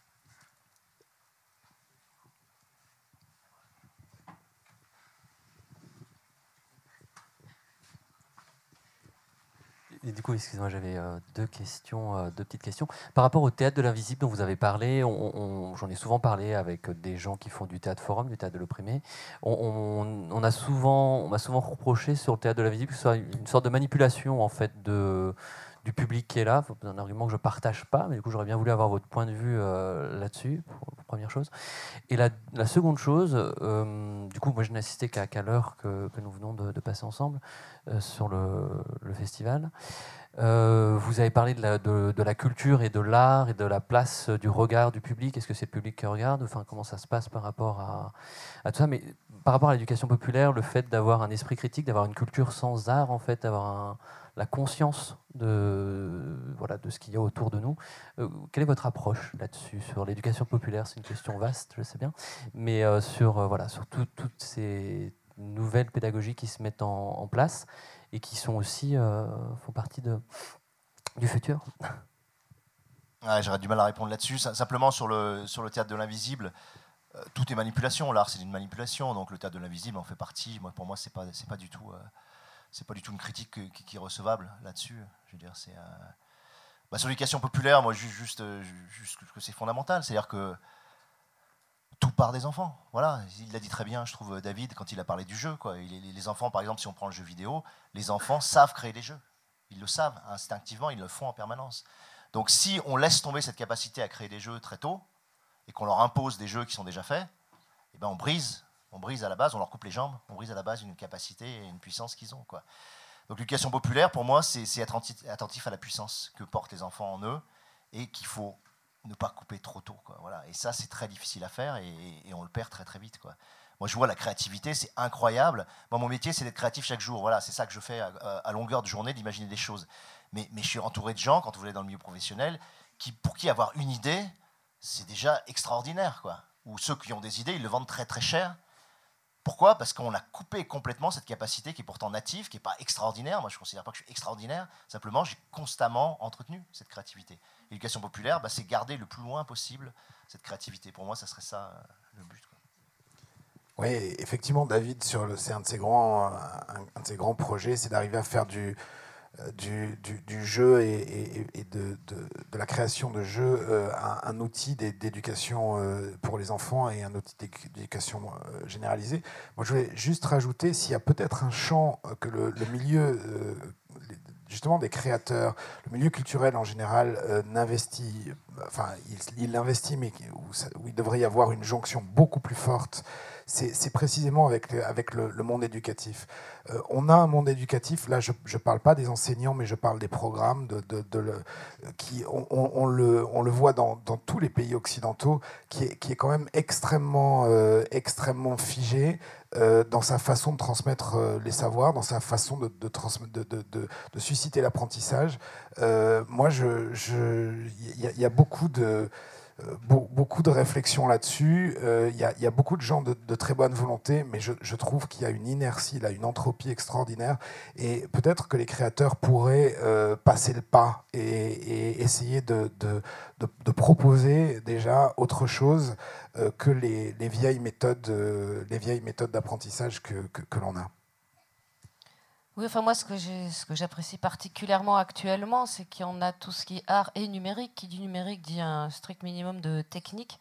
Et qui dit art, bah, dit créativité. Et avec les arts numériques, bah, on a des, jeunes ingénieurs qui sont bien obligés de se pencher sur, euh, sur tout ce qui est créativité et art et culture, et probablement ça leur ouvre l'esprit beaucoup plus que s'ils avaient suivi le même cursus il y a 50 ans.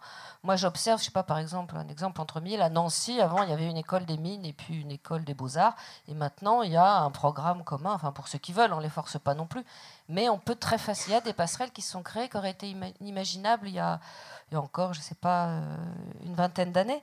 Et euh, en ce qui concerne les enfants, alors là, je pense, thanks to les, nouvelles méthodes pédagogiques, euh, ce que j'observe sur les enfants que je peux observer, ils sont beaucoup plus créatifs que moi à l'époque. Moi, à l'époque, quand on jouait au, Lego, on construisait la navette spatiale, et puis quand on joue au Monopoly, on joue au Monopoly. Là, mais il n'y a pas moyen, ils réinventent les règles, s'il n'y a pas les cartes qu'ils veulent, ils en écrivent d'autres, ils rajoutent des dés, et, et euh, les Lego, ils ne construisent absolument jamais ce qui est marqué sur la boîte. Et j'ai l'impression qu'ils sont moins bridés qu'il y a encore 10, 20 ou 30 ans. Que la pédagogie actuelle est quand même plus créative. Bon, sachant que d'un autre côté, j'ai aussi vu des parents, hein, on offre à leur enfant la navette spatiale, ils montent la navette spatiale et après ils collent les pièces. Ça, je l'ai vu, c'est une vision d'horreur. Euh, bah, Bonsoir et merci, de, merci pour, déjà pour cette conférence. Et je voulais revenir euh, sur la. Vous avez parlé du bruit. Et je sais que c'est quelque chose qui me parle beaucoup parce que bah, je, travaille dans la communication, dans la culture un petit peu pour l'instant. Et, euh, quand vous parlez de, bruit, en fait, il y a quelque chose qui, que je trouve intéressant c'est de dire que euh, l'autoproduction, comme vous l'avez dit, c'est quelque chose qui est de plus en plus sollicité. N'importe qui peut, peut créer, peut créer de la culture en fait lui-même. Ça, je trouve ça fondamentalement bon. Moi, j'ai des amis qui font de la musique et je trouve ça extraordinaire, mais la question qu'on se pose actuellement, c'est euh, par quel canal, en fait, on va pouvoir communiquer cette culture? Moi, c'est quelque chose que je me pose euh, chaque jour, en fait, cette question. Quand je vais à Nuit debout, je me demande comment est-ce que ces personnes-là peuvent toucher des personnes qui peuvent être potentiellement intéressées sans que ça tombe dans quelque chose de politique et de... C'est un exemple. Hein. Peut-être qu'il y a des gens ici qui sont pas d'accord avec ce mouvement. Mais pour moi, c'est quelque chose qui permet justement de se réapproprier euh, une parole. Donc ça, là, on prend l'exemple de la culture, mais euh, j'ai vu des tas de choses se, créer et créer juste un débat. Et pour moi, c'est quelque chose qui tombe en fait après euh, toutes ces, ces, choses de logiciels libres, etc. Et moi, je voulais vous poser la question justement si vous aviez une idée de comment on va pouvoir communiquer cette culture qui finalement est quelque chose de, de gigantesque et qui, qui, qui, fleurit chaque jour. Et euh, je ne sais pas comment le dire, mais peut-être qu'ici, on a l'occasion justement à l'European Lab d'être avec des personnes qui, qui, ont les clés pour comprendre euh, ces différentes, euh, cette, culture, le numérique, etc. Mais le numérique, par définition, pour moi, il crée justement ce bruit et cette une espèce de brouhaha qui est très dur je sais que je passe peut-être. vous avez vu, j'ai pris des notes sur mon téléphone. Je dois passer 6 heures sur mon téléphone et mon ordi tous les jours. Et et il y a des gens euh, qui ne sont absolument pas aptes à. Pour moi, il y, a, comme deux chemins qui sont en train de se créer. Des gens qu'on laisse un peu sur le côté de cette culture, de, même de, la parole euh, politique, etc. Et, euh, et- d'autres qui, prennent le train et qui tracent, quoi, et qui, sont bah, ici ce soir, l'European Lab, c'est chouette. Mais où est-ce qu'on et on parlait de l'éducation populaire. moi, je trouve qu'il y a des, des tas de choses à faire de ce côté-là. C'est un petit peu flou, mais euh, Moi, je réponds juste sur un aspect très simple. Euh, je, mets, je mets en rapport voilà, milliers, sinon millions de productions de contenu. Par exemple, tu vas sur MySpace, tu as, je sais pas combien de musiciens, tu sais pas lequel choisir, tu sais pas lequel est bon, tu sais pas lequel écouter, tu sais pas où aller. Quoi, tu vois et par rapport à cette immensité de, de, de production, tu as les plateformes qui agrègent et qui te mettent en avant un ou deux euh, artistes que tu vas suivre parce que tu sais. Pour moi, il y, a, juste un domaine sur lequel euh, on est dans la merde complète, c'est ce que j'appelle le domaine des prescripteurs ou des critiques. C'est-à-dire que entre l'artiste amateur, peut-être génial, et toi qui vas écouter cet artiste et le découvrir et, qui, et cet artiste va changer ta vie, il y a des gens qui vont te prescrire de l'écouter ou pas. Il y a des critiques qui vont voir cet artiste, qui vont le voir émerger, qui vont te le recommander. Voilà. Mais ce- ce- cette masse-là, cette masse intermédiaire, cette masse de critiques prescripteurs, pour moi, c'est la faillite. La faillite d'aujourd'hui dans la culture, c'est ça. C'est que je trouve que c'est pas au niveau là-dessus et qu'on t'oriente pas vers les bons. euh, alors, il y en a qui le font très bien, etc. Je dis pas, euh, voilà. Mais, pour moi, c'est c'est- c'est cet monde intermédiaire-là qui est très difficile. euh. Qu'est-ce qu'il faut faire? Des écoles de critique, des écoles de prescripteurs Je sais pas. Mais par exemple, quand on parle de l'art contemporain, on dit l'art contemporain, c'est nul. Et effectivement, quand tu fais une biennale à Lyon et que tu as 50 salles dédiées à 50 artistes contemporains, quand on a 3 qui sont intéressants, tu es déjà content d'avoir fait la biennale. C'est pas normal. Et où est la faillite? C'est pas les artistes. C'est que les prescripteurs, ils devraient pas accepter qu'il y ait 47 merdes dans, dans la biennale, tu vois? C'est les curateurs, c'est les prescripteurs, c'est les critiques qui font pas leur taf, là, tu vois mais qui, qui dit que cette. Voilà. qui- qui Donc dit moi, c'est là, c'est là, c'est pour moi, pour moi, le déficit il est là. Mais après, je- c'est- Catherine, réponse. Moi, je, je- je vais revenir sur le bruit. Le bruit, c'est de l'entropie. Euh, euh, c'est- typiquement le- le- le- l'état d'un système gazeux. Euh, euh, on, on- on court le risque du bruit, euh, c'est- évident, et c'est pour ça que en fait, la question que tu poses, c'est beaucoup la question de l'intermédiation. La, la- diffusion, mais l'intermédiation, comment est-ce qu'on on, amène une création à, son public? Euh, Pour moi, il y a plusieurs réponses. La première, c'est ce que disait Alain tout à l'heure, ce que dit, euh, une création crée son public. Une vraie création authentique finit par créer son public. Borges, Borges au début, euh, quand il a été publié, était publié à 200 exemplaires. La plupart de ses lecteurs, c'était des, amis proches. Voilà, Borges, c'est pour moi, c'est- un des, des- poètes les, les- plus essentiels euh, euh, de, notre temps. Euh, le, le, c'est pas c'est pas forcément la, la diffusion immédiate qui est qui est qui est la plus importante. Il y a une génération qui voit aussi l'internet comme une, le dont j'ai parlé. Comment est-ce qu'on peut atteindre tout ça et qui est fasciné par ça? 100 millions, 100 000, 100 millions de vues, 3 millions de vues. Voilà. Pourquoi? Ben, Il faut être clair là-dessus. Moi, je vais, te parler franchement. Parce que tout simplement, ça génère de la valeur. Et que si ça génère de la valeur, ça génère du, ça, génère, euh, du fric. Ça, gêne- ça, ça- on, peut, on peut aller à Monaco, sur les îles, etc. Et puis, euh, ça génère de l'ego, ça génère tout ça. Très bien. Mais, euh, il faut savoir ce qu'on cherche dans la création. La diffusion par rhizome, c'est aussi possible. Il y, a- plein de diffusions possibles. Il y en a une autre qui est enfin, une, autre une autre question que- qui est soulevée par ce que tu, dis, c'est celle dont parlait Alain, c'est la, question de l'intermédiaire. Euh, dans le monde de l'édition, nous on est des- dans le monde de- des écrivains, nous on est on, est des écrivains. L'intermédiaire, c'est l'éditeur. Bah, justement, voilà, moi, je- on est, il y a des avis très différents entre les écrivains.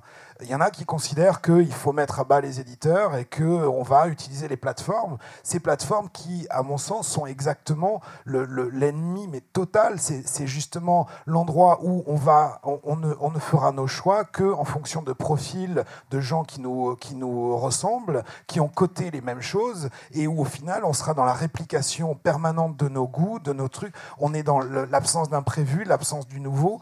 Euh, c'est la réplication de communautés fermées, c'est une ghettoisation culturelle. Ça, c'est que ce soit par, des algorithmes ou par des choix imposés de, de grandes structures, cette médiation-là, c'est l'ennemi. Et la véritable médiation sera toujours une médiation humaine. Donc on a besoin, moi en tant qu'écrivain, j'ai besoin d'éditeurs, j'ai besoin d'humains éditeurs qui puissent me donner leur regard, qui puissent euh, créer le lien avec un, public. Et je pense qu'il euh, il faut redonner à, à, ces médiateurs qui peuvent être plus locaux, qui, ont moins, qui font moins rêver que ces immenses plateformes. Ça peut être aussi, sur, ça ne veut pas dire qu'on ne peut pas utiliser ces plateformes, mais ça veut dire qu'on a besoin de ces médiateurs et qu'il y a un mirage, à mon avis, qui est dangereux de euh, j'ai une plateforme neutre, je suis un créateur et derrière je vais trouver un immense public parce que ce que je dis est génial. Oui, mais c'est ça, cette, sans, sans, sans, cette, sans médiation humaine, en réalité, on va vers les algorithmes, on va vers la réplication du même, on va vers, vers, vers enfin, moi, tout ce qui me paraît dystopique. Quoi. Oui, ben moi je suis complètement d'accord. Oui, non, ça a toujours été de toute façon le problème. Même s'il y a des écoles de prescripteurs, il y aura toujours un Google enfin, pour euh, phagocyter ces gens-là et les orienter exactement vers les produits qu'ils ont envie de défendre. Et je voulais aussi rebondir sur une petite partie de, de votre intervention qui est, euh, bon, vous passez 6 heures par jour sur, sur votre portable. Il y a des gens qui, effectivement, eux, sont même du mal à allumer. Euh, à, allumer euh, un portable. Enfin, euh, évidemment, c'est des gens souvent de génération un peu plus vieille. On va dire que le problème se réglera faute de combattants. Mais euh, c'est une chose à laquelle je pense. Parce qu'il y a très longtemps, il y avait un truc qui s'appelait Minitel. On n'avait même pas mis le clavier en AZERTY, parce que la plupart des Français ne savaient même pas ce qu'était un clavier. Alors, on leur a mis ABCD, quoi. Et euh, ces pauvres gens-là, 20 ans après, doivent absolument tout faire. Ils sont incapables de faire un double clic. Moi, je connais une personne, rien que pour mettre un chapeau sur le E, mais 48 heures. Et, il est très difficile maintenant de vivre sans ça. Et quelque part, ces nouvelles technologies, ça reste quand même une saloperie qui, qui fait le tri. On ne peut pas être imprécis devant un ordinateur. Quand on programme, on ne peut pas se tromper d'une cote. Mais même sans ça, si vous faites un double clic au lieu d'un clic, votre compte bancaire explose. Et il y a quelque chose, effectivement, de l'ordre de l'entonnoir qui me déplaît fondamentalement. Je suis informaticienne, c'est pour dire que c'est quand même un, milieu que j'adore, mais euh, il y a quelque chose qui, effectivement, me met extrêmement mal à l'aise sur le devenir des personnes plus âgées. Il y en a qui s'y mettent très bien, il y en a qui n'y arriveront jamais, mais euh, il y a aussi des personnes qui ont un moindre accès culturel, qui, elles, ont toute une vie à vivre, à confronter à des technologies qui leur paraissent hostiles. Et euh, ça, c'est un, sujet sur lequel je travaille parce que je trouve que ça pose un vrai problème de société. Et maintenant, si vous le voulez bien, je vais passer la parole à Meryl.